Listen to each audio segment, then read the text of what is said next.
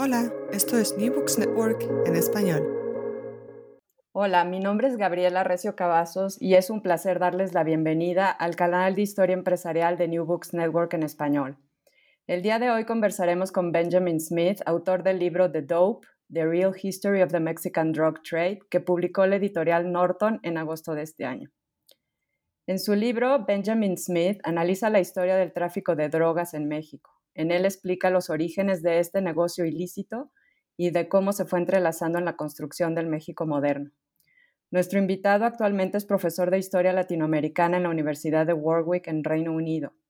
Otros de los libros que ha publicado Benjamin son The Mexican Press and Civil Society, Stories from the Newsroom, Stories from the Street, The Roots of Conservatism in Mexico, Catholicism, Society and Politics in the Mixteca Baja, y Pistoleras and Popular Movements, The Politics of State Formation in Post-Revolutionary Oaxaca. Para mí es un placer reunirme hoy con Benjamin Smith. Bienvenido. Uh, muchas gracias, es un honor también. Benjamin, ¿nos podrías contar sobre tu trayectoria y por qué decidiste escribir sobre la historia de las drogas en México? Bueno, pues entonces como empecé, como mencionaste, como historiador uh, de la política local, especialmente en, Oaxaca, en, en las montañas, los lugares como más indígenas de este lugar. Y empecé escribiendo sobre estas cosas como al inicio del, uh, del siglo, como hace 20 años ahora pero francamente, como en los últimos 10 años, ha estado muy difícil a ignorar lo que, lo que está pasando en, en México, muy tristemente, ¿no? Entonces, como, como todos, yo imagino, estaba ya en México como en, en 2007, 2008, 2009, estaba leyendo los, los periódicos, lo que estaba pasando en Ciudad en, en, en, um, ah, en Nuevo Laredo, ah, en Tijuana, pero yo creo que el momento que, el momento que me, me pegó este tema y yo pensé, ching, está, está afectando como tanta gente ahora, fue cuando, cuando los Zetas llegaron en Oaxaca, más o menos en 2012, 2013, y empezaron no a, estaban involucrados en el tráfico de drogas, pero también empezaron a extorsionar todos los negocios en el centro de Oaxaca y todos los negocios en los alrededores, incluso el, el bar, mi, mi, mi pub en, términos ingleses o mi bar favorita, ah, que se llama La Farola. Entonces empezaron a extorsionar este, este bar y el dueño, que fue mi amigo, ah, rechazó a pagar todo, todo el dinero que ellos pidieron y lo, lo mataron. Entonces, como perdí un amigo, un, alguien con quien como, como tomé mis cervezas, platiqué, todo eso. Entonces, este, este, este me, me afectó como profundamente. Imagino que, que muchos mexicanos ahora tienen como ah, historias similares, pero y, y, muchos mexicanos tienen historias mucho más trágicas que eso. Y la segunda cosa fue como hace cinco o seis años empecé a trabajar ah, con unos abogados en los Estados Unidos ayudando a los refugios que estaban saliendo de México por, ah, porque estaban amenazados por grupos criminales. Y empecé a oír, escuchar sus historias, mucho más, muchos de esos como muy trágicas, muy tristes y empecé a entender que este, la guerra contra las drogas estaba involucrando como mucha gente que no estaba netamente como involucrado en el tráfico de drogas, que estaba impactando, afectando a, todo México. Entonces, creo por eso como empecé a, a investigar este, este, este tema. Sí, este es un tema que en México a todos nos está pegando de una manera u otra. Sí, tristemente. Me gustaría que vayamos al inicio de esta historia. En México estalla la revolución en 1910, se desintegra el estadio que Porfirio Díaz construyó por cerca de 30 años. Pocos años después, Estados Unidos prohíbe la producción, manufactura y consumo de drogas. México y Estados Unidos comparten una frontera de más de 3.000 kilómetros que en aquellos años tenía poca vigilancia y a esto hay que añadirle que el estadounidense tiene una larga tradición de ser un gran consumidor de drogas. ¿Podrías ahondar y contarnos más sobre esto?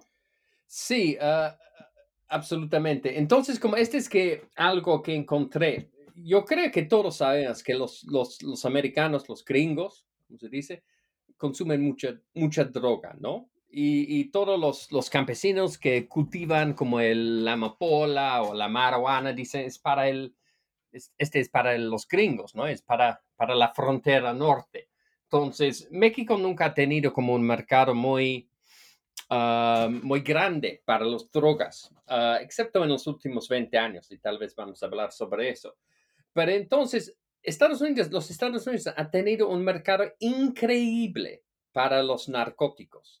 Increíble. Este es algo que, que encontré en mis investigaciones. Por ejemplo, durante los 70, durante la, la, famosa como contracultura, durante la época hippie, los gringos, los que fueron a la escuela, creo que 60% de los niños de la escuela habían fumado marihuana.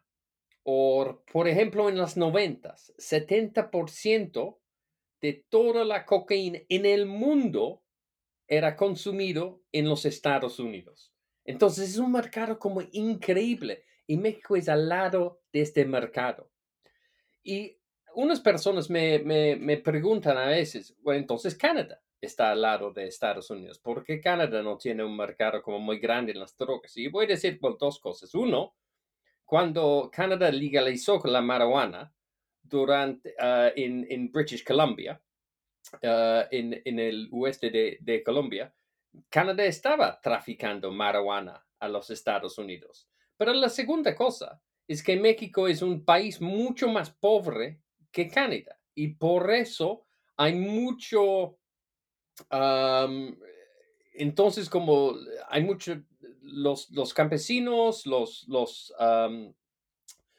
hombres de negocio, los comerciantes tienen mucho como incentivo a traficar en las drogas porque los, los, uh, las ganancias están increíbles. En lugar de vender como productos agricultura, agriculturas, pueden como comerciar, pueden como cultivar como cosas que, que tienen un valor increíble en el mercado estadounidense. Ok, y siguiendo con eso y hablando del negocio de, eh, este, que, que tú hablas, a lo largo del libro se ve como el negocio de las drogas es un negocio familiar, ¿no? En donde participan niños y mujeres y en donde la expertise pasa a la siguiente generación. Y en tu libro se ve cómo cada generación juega un papel en la transformación del negocio. ¿Nos podrías contar más sobre esto? Sí, absolutamente. Este es que algo que francamente me enseñó como unos, unos investigadores en México. Hay un investigador, un académico muy, muy, ah, muy bueno, muy inteligente que se llama Juan Antonio Fernández Velázquez, que ha trabajado como en Sinaloa como un, 10 años ahora, trabajando sobre las redes de narcotraficantes durante los 30, los 40, los 50 entonces él me enseñó que estos grupos no son, no son, no fueron grupos criminales. Actualmente todavía no están como grupos criminales en, el en los términos que los americanos los imaginan. Son grupos, redes familiares, ¿no? Y los, los campesinos en la familia, los niños, las mujeres, ellas todavía cultivan como los, la, la amapola en las montañas otras partes de la familia que están involucrados en transportar la amapola a la ciudad donde lo, fabrican a heroína o morfina. Y entonces hay otros que están especializados en, en, traficar las drogas hasta la frontera o hasta los Estados Unidos. Entonces hay estos grupos de narcotraficantes especialmente antes de los noventas, antes de, del, del de 2000, la mayoría estaban formados por, por familias que estaban vinculados por, por familia, por sangre, por compadrazgo y por amistad. Entonces, la industria de drogas, especialmente al inicio, no fue tan violento, porque la gente como confían en las personas con quien estaban trabajando, porque fueron como tíos y, amigos de la, del pueblo o compadres del matrimonio, ¿no? Entonces, por eso esta industria no fue tan violento al inicio. Ok, y ahorita que mencionas los 30, 40 y 50 en Sinaloa, eh, ¿tuvo algún impacto la reforma agraria que se empezó a llevar, sobre todo en la época de Lázaro Cárdenas? Esta es, buena pregunta. Francamente, al inicio, yo creí que, tuvo una importancia, como muy, grande.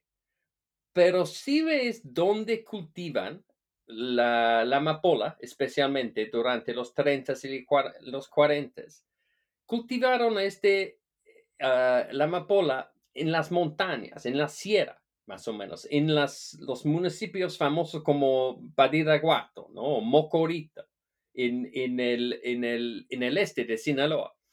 Entonces, estos lugares no fueron como lugares muy, muy importantes para la reforma agraria actualmente. No tuvieron como muchos ejidos. Entonces no utilizaron los ejidos para cultivar las drogas actualmente hasta las 60, 70 actualmente.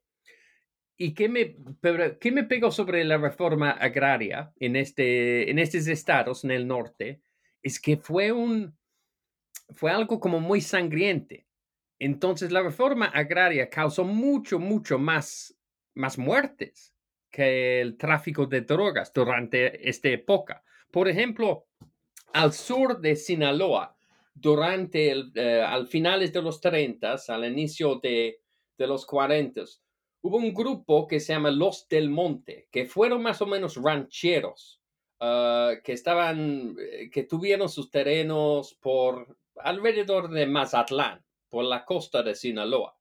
Estaban peleando en una, francamente, en una, una casi guerra contra los ejidatarios del mismo lugar. Y estaban como matando, francamente, cientos de campesinos por, por la reforma agraria, no por el tráfico de drogas. El tráfico de drogas en esta época fue muy pacífica en comparación que la reforma agraria que causó tantas muertes. Muy interesante eso, ¿eh? Eh a ver, y, como en todo negocio, y sobre todo podríamos decir que este es un negocio ciertamente exitoso en algunas partes de México, también tiene, en tu libro se ve cómo se va innovando a lo largo del tiempo en, el negocio. ¿Nos podrías decir cuáles crees que son desde tu punto de vista innovaciones importantes en este negocio ilícito?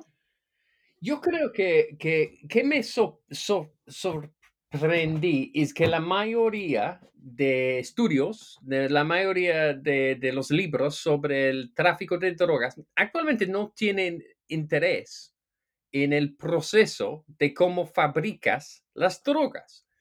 Pero yo hablé con, muchos, como, bueno, no con muchos, pero con uh, decenas de, traficantes, de campesinos, traficantes estadounidenses y mexicanos, y también campesinos, también químicos que estaban involucrados en el proceso de fabricar como la heroína. Ellos tuvieron como interés muy fuerte en cómo fabricar las drogas y cómo fabricar drogas que se puede vender en los Estados Unidos, ¿no? Lo que estaban atractivo al mercado estadounidense. Y me parece que no, normalmente los, los académicos no pensamos sobre eso. No sé por qué. Entonces, como yo tuve mucho interés en entender cómo los mexicanos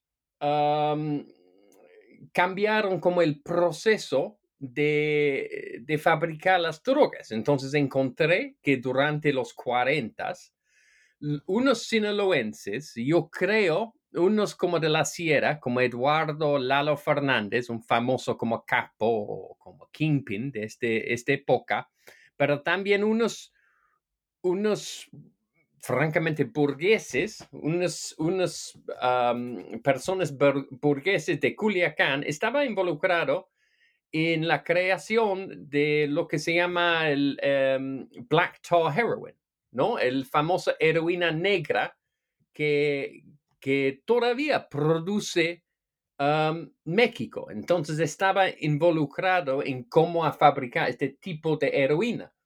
Y los de la, aduana en Estados Unidos estaban bien sorprendida ah, en 1944-45. Dijeron, mira, antes los mexicanos estaban traficando puro amapola, puro opio, pero ahora están traficando la heroína. Y pensaron que la mafia, la mafia italiana o la mafia estadounidense, estaba involucrado en esta innovación, pero no fueron los, los mafiosos, fueron los mexicanos que hicieron eso.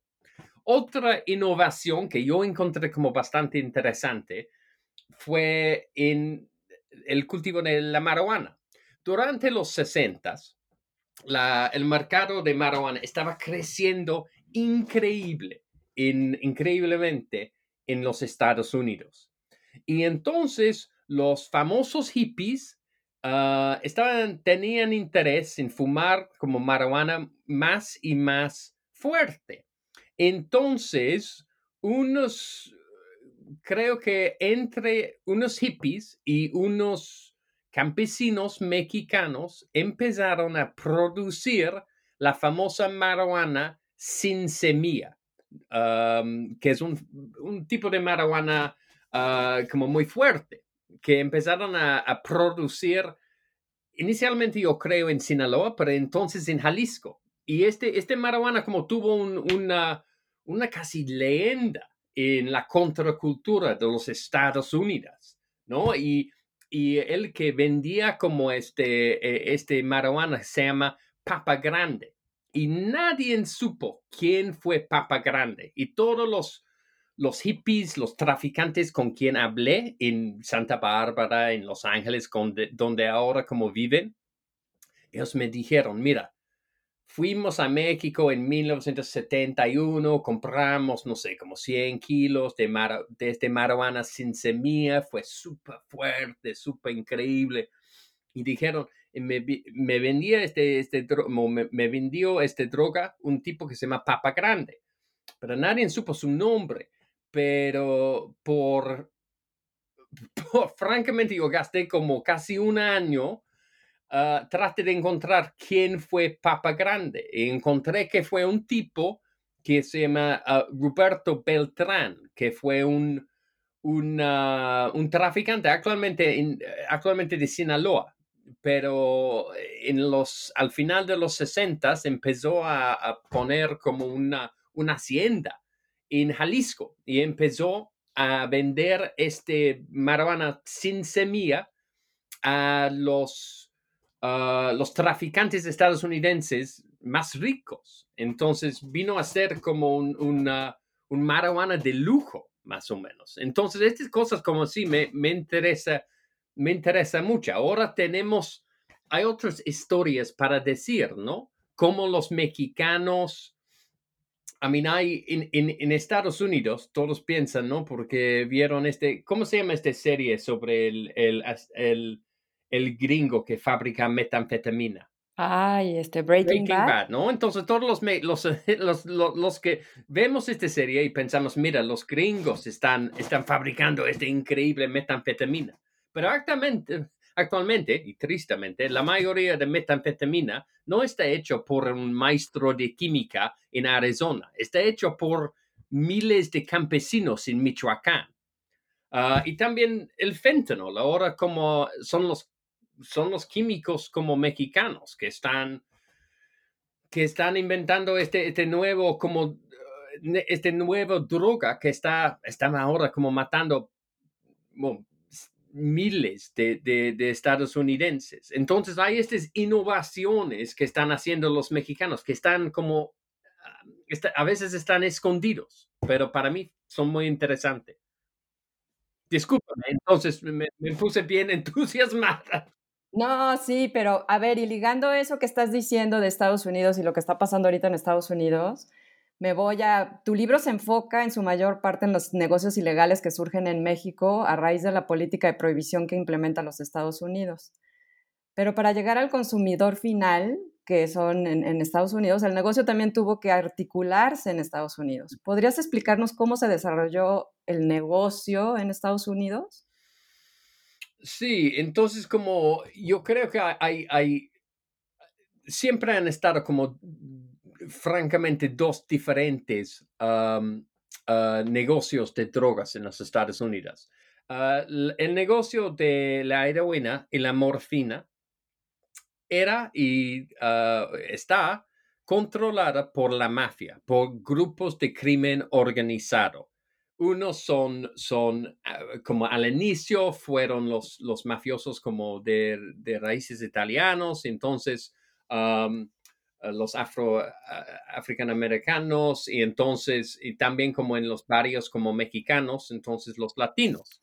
Entonces, estos grupos de crimen organizado estaba involucrado en crear como los redes de distribución ah, de la morfina y la heroína. Y entonces la cocaína, como en las 70 y, y, adelante. Pero el negocio de marihuana siempre ha estado mucho, muy, muy diferente. Entonces, este no, eh, la industria de marihuana no está tan vinculada con el crimen organizado.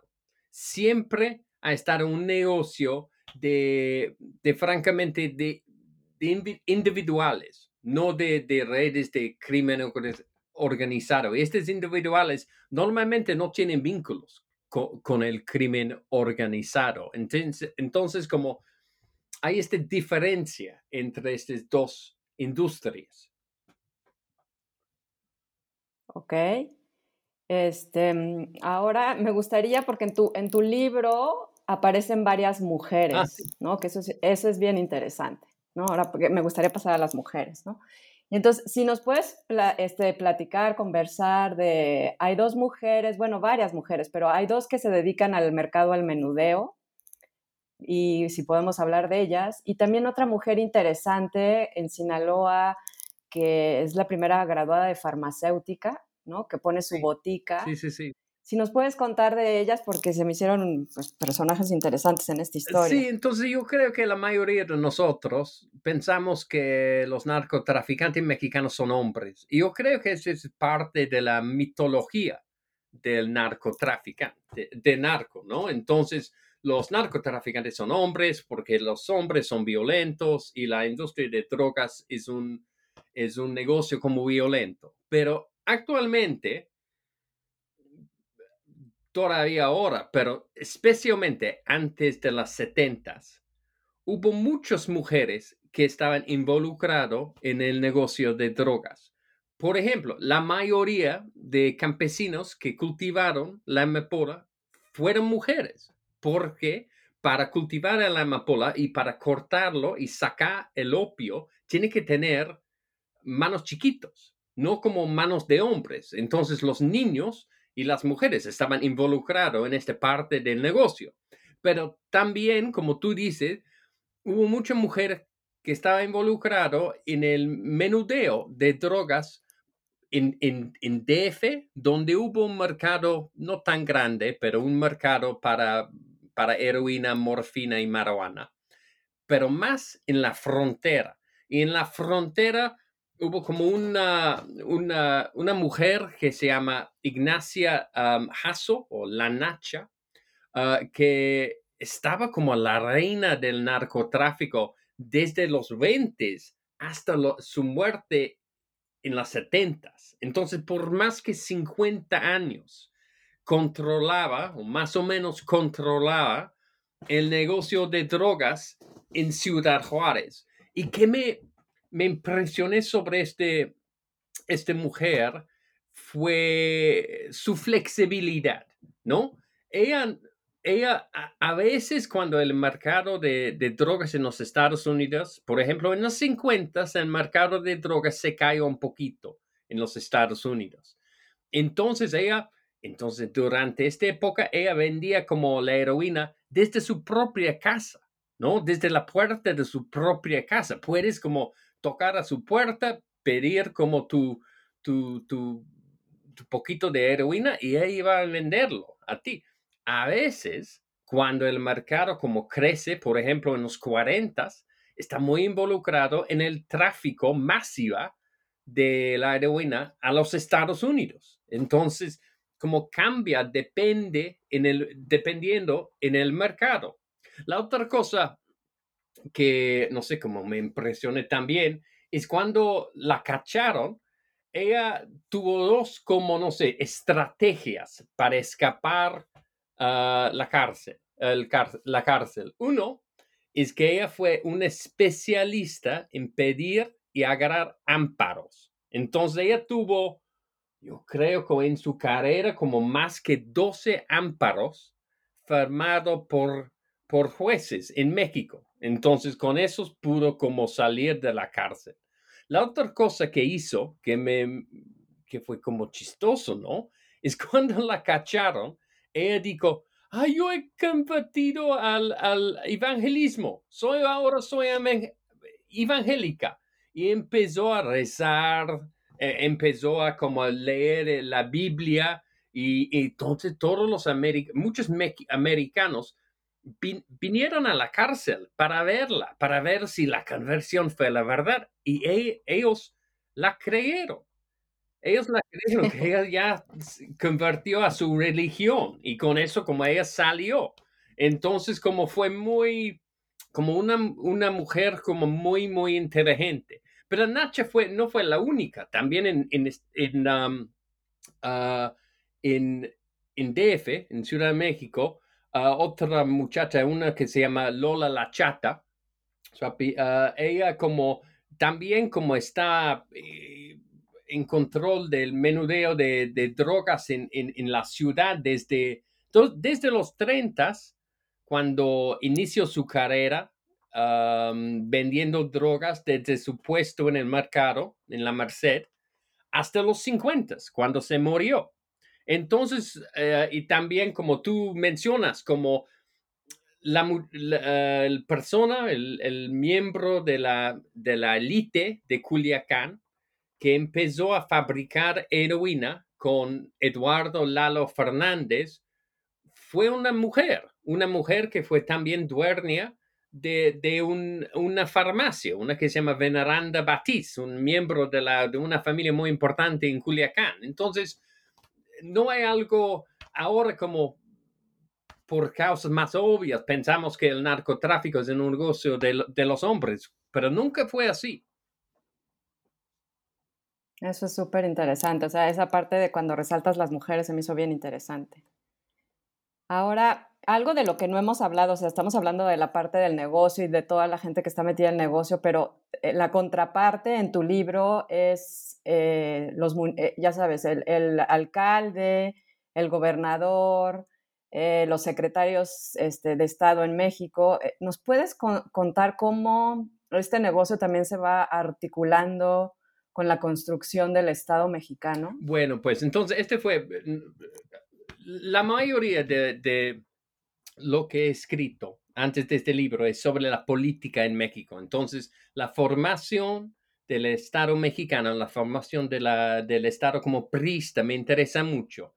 Entonces, la mayoría de obras sobre el narcotráfico en México, por ejemplo, yo tengo este de Anabel Hernández, aquí Los Señores del Narco, cuando habla de las vinculaciones entre el Estado y los narcotraficantes, habla en términos de corrupción. Y no estoy, yo, yo estoy en acuerdo. Hay mucha corrupción, ¿no? Los, los narcotraficantes dan dinero a los gobernadores, a los, a los alcaldes, um, y entonces estos alcaldes ponen el dinero en sus, en sus cuentas privadas, ¿no? En sus, y, construyen como casas ridículas con este dinero. Estoy completamente en acuerdo. Pero que yo encontré que también unos gobernadores, actualmente más gobernadores y alcaldes que piensas, actualmente empezaron a usar el dinero del narco para construir el Estado, para construir escuelas, para construir carreteras, para dar uniformes a la policía, para dar armas a la policía, para poner más policías en la calle.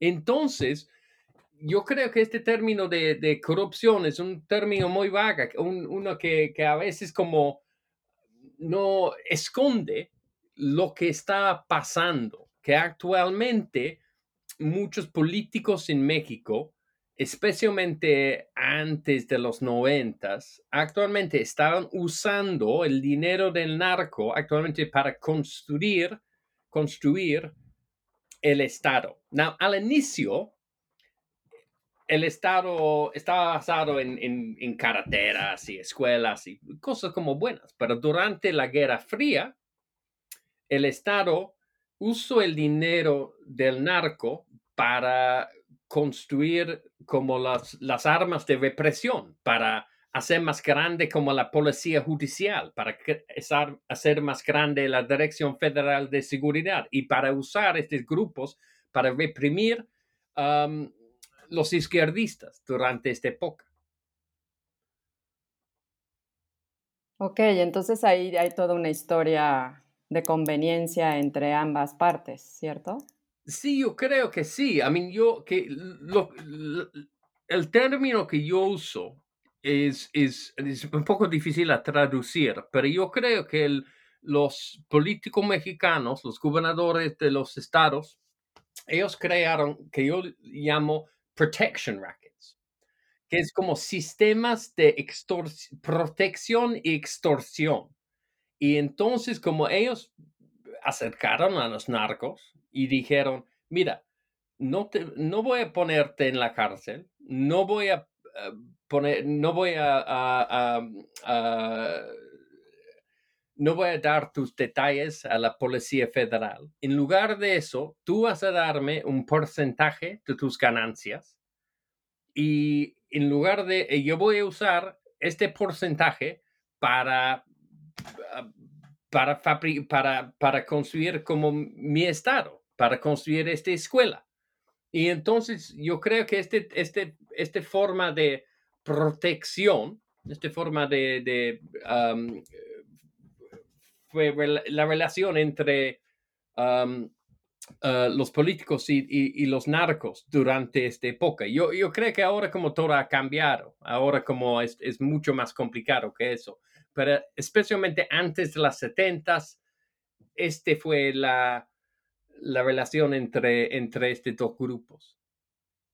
¿Quién fue el primero, porque ahí lo cuentas en tu libro, el que inició con este sistema? Yo, creo que fue un, gobernador como súper interesante de, de, este, ah, de Baja California que se llama Esteban Cantú.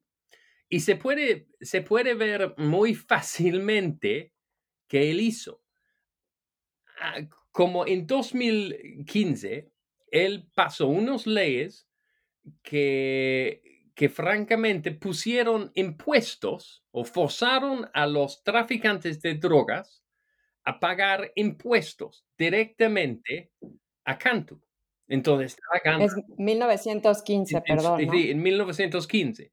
Pero entonces, los, los políticos de San Diego, los políticos de California, pusieron mucha presión en Cantu y él tuvo Ah, que cancelar estas leyes.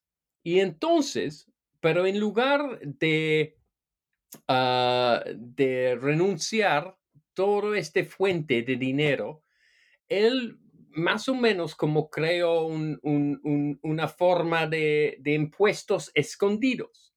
Entonces todavía cobró a los narcos impuestos pero estos impuestos no aparecían como en, los libros de, leyes, ¿no? Entonces, y con este sistema, todavía aprovechó el dinero del narco para construir Baja California, que durante la época de Cantú fue un estado como con más escuelas que cualquier otro estado en, México.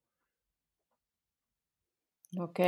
Sí, tu libro está este, poblado de personajes que siguen con esta con esta forma de hacer el estados o alcaldías. Sí, como municipios. Eso, absolutamente. Entonces, Esteban Cantú fue el primero y tal vez el más obvio, pero yo creo que sí hay mucho más. Por ejemplo, como hay un gobernador de, de Sinaloa ah, durante los 60 que se llama Leopoldo Sánchez Celis.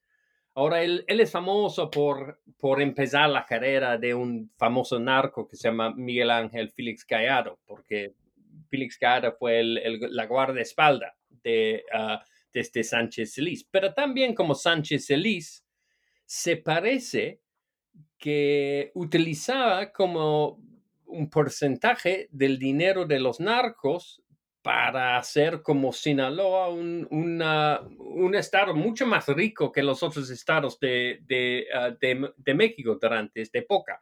Yo creo que otros gobernadores durante esta época francamente copiaron a Sánchez Celis. Ellos supieron que él estaba haciendo y lo copiaron. Y a nivel federal, ¿cuándo es cuando empieza, o sea, todo esto que tú narras? Porque también te vas, a, ya, ya, o sea, vas eh, a nivel estatal, bueno, municipal, estatal, y luego brincas al federal. ¿Cuándo empieza em, ya a nivel federal a tratar de controlar este, eh, o entrar en este negocio? Bueno, entonces como, francamente, en, términos muy simples, las setentas. Eh, durante las setentas hay tres presiones en el gobierno federal. Uno, los estadounidenses está poniendo como mucha presión en los mexicanos, en el gobierno mexicano, a, reprimir, a, atacar como el negocio de drogas. Segundo, el negocio de drogas eh, estaba muy grande durante los 70. Estaba, eh, hubo mucho dinero, ¿no? No solamente suficiente para pagar para un Estado, pero unas personas como estimaron que, que, que, el negocio de drogas eh, como valió, valuaba como casi un tercer parte de, de las exportaciones en, México. Entonces, es algo increíble. Entonces, los, los, los federales tenían interés en aprovechar este fuente de dinero. Y la tercera cosa es que las fuerzas federales, el gobierno federal estaba involucrado en la guerra sucia y, y necesitaba como dinero para, para poner tantos soldados en, en, zonas rurales, para poner tantas policías en las calles contra los, los estudiantes, para poner espías en tantas organizaciones izquierdistas. En mi opinión, empezaron a ver como una solución a estos tres problemas. Como entonces empezaron a utilizar el dinero de las drogas para pagar para la guerra sucia. Y, yo creo que como así lo, lo hicieron durante las 70 al inicio con la policía judicial, ah, ah, la, policía judicial federal y entonces con la Dirección Federal de Seguridad desde, desde 1982 más o menos.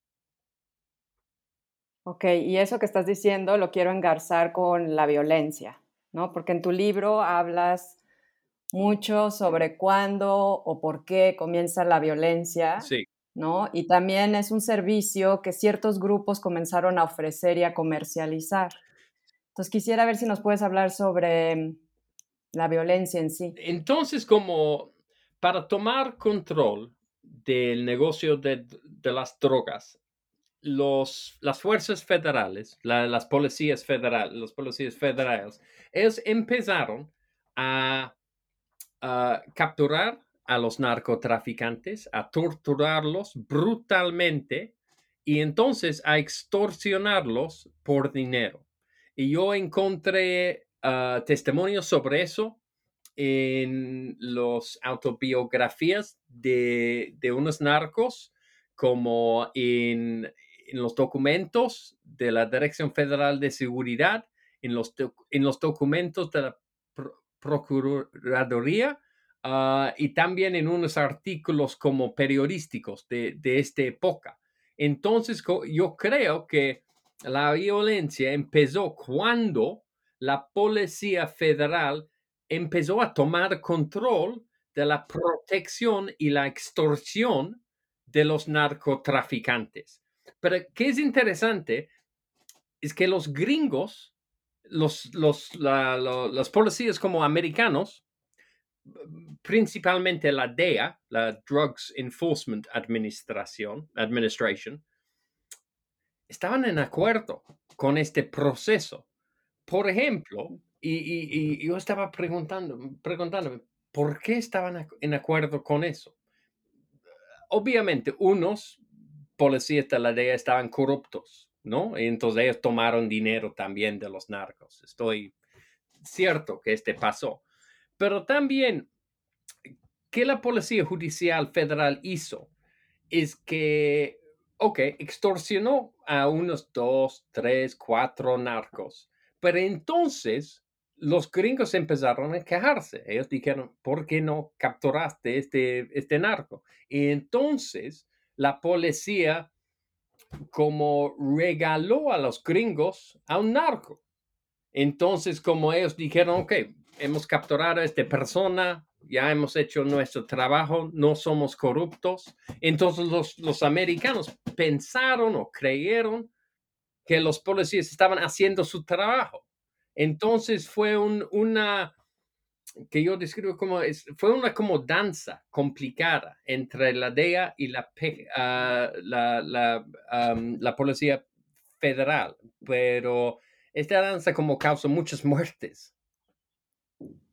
Ok, y digo, eso es terrible, ¿no? O sea, lo que tú narras en tu libro, y yo creo que detrás de eso, si nos puedes como, porque ahí hay unos personajes que cambian muchísimo esta relación de Estados Unidos con México. Si nos puedes contar un poco más de Anslinger, creo que se apellida. Sí, entonces Harry Anslinger fue el jefe de la, del Bureau de Narcóticos desde 1930 hasta 1962 y estaba a cargo de, francamente, la política contra las drogas en los Estados Unidos por 30 años. Y entonces durante los 30 no tenía mucho interés como en, en, lugares extranjeros. Ah, pero durante los 40 empezó a extender la, la, influencia de su institución a otros países. Y empezó con México, porque en 1940 México actualmente cambió sus leyes contra las drogas, legalizó uh, bueno, no legalizó, decriminalizó el opio y la morfina y la heroína. Y Anslinger se espantó y, entonces puso mucha presión en México y México tuvo que recambiar sus leyes y prohibir uh, la morfina y la heroína otra vez. Entonces, esta figura de Anslinger tuvo mucha influencia en en, ah, en, México, en, en, la política contra las drogas en México. Entonces, también como en 48, él forzó a México empezar la primera, las primeras campañas militarizadas contra las drogas. Entonces, esta fue la, la obra de, de, de, de, Anslinger. Entonces, sí, él, él tuvo como mucha influencia en, en la política en México, aunque otra vez como olvidado en México.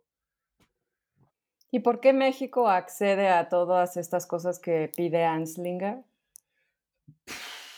Por, francamente, por las estrategias de Anslinger. Anslinger fue un, un, un político bastante inteligente. Entonces, él supo que durante los, los 40, 40 México estaba buscando como influencia y, respeto internacional.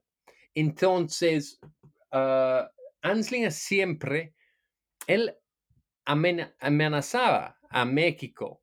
Ah, si México no cambió sus leyes, Anslinger iba a, a decir públicamente que el gobierno de México estaba tomando dinero de los narcotraficantes.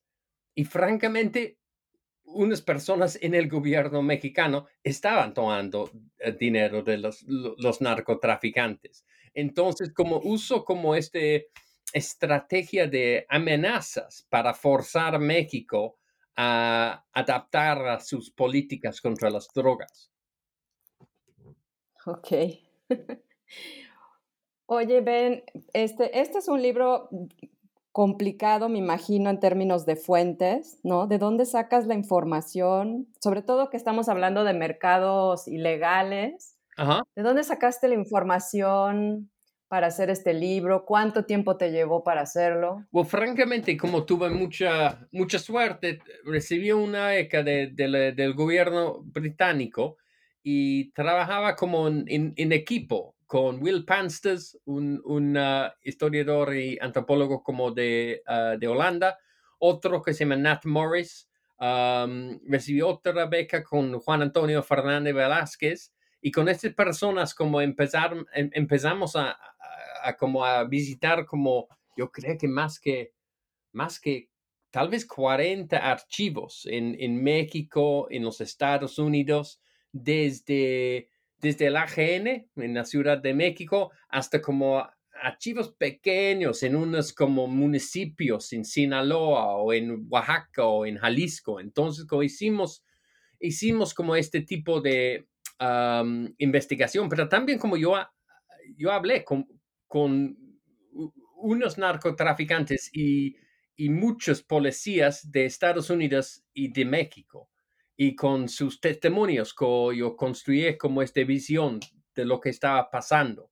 Entonces sí, fue un, sí, fue una obra eh, eh, muy difícil a, hacer. Entonces, y también como ah, usé como también unos testimonios de los refugios, los, los que estaban escapando de la violencia de México. Cambia sus nombres, cambia como los pueblos de donde vinieron, pero también como utilicé como sus voces para decir lo que está pasando ahora. Ben, y una pregunta, ¿por qué, cuándo decidiste que este no iba a ser un libro académico? buena pregunta. Entonces, como empecé a, siempre he escrito como libros académicos, entonces este fue, no fue una, ah, una decisión tan fácil.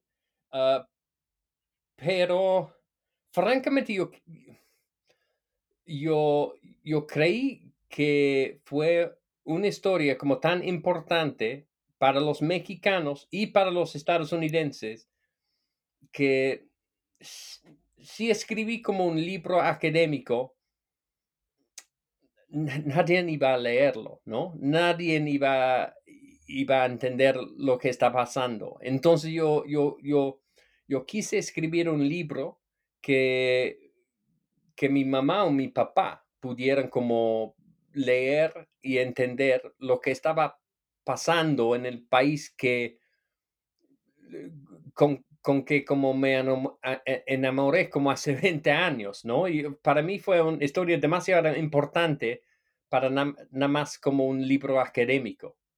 Yo, yo, yo pero también como, yo voy a decir este no al final y probablemente la gente va a enojarse, pero también como me estaba un poco frustrado con, con la academia en los Estados Unidos especialmente, ah, que yo creo que como muchos libros académicos allá, como no tratan de hablar con, con la gente como normal, la gente de la calle. Entonces hay una división entre entre la gente en general en los Estados Unidos y el famoso como um, Ivory Tower de academia uh, en los Estados Unidos. Entonces, como quise como escapar uh, de este problema también.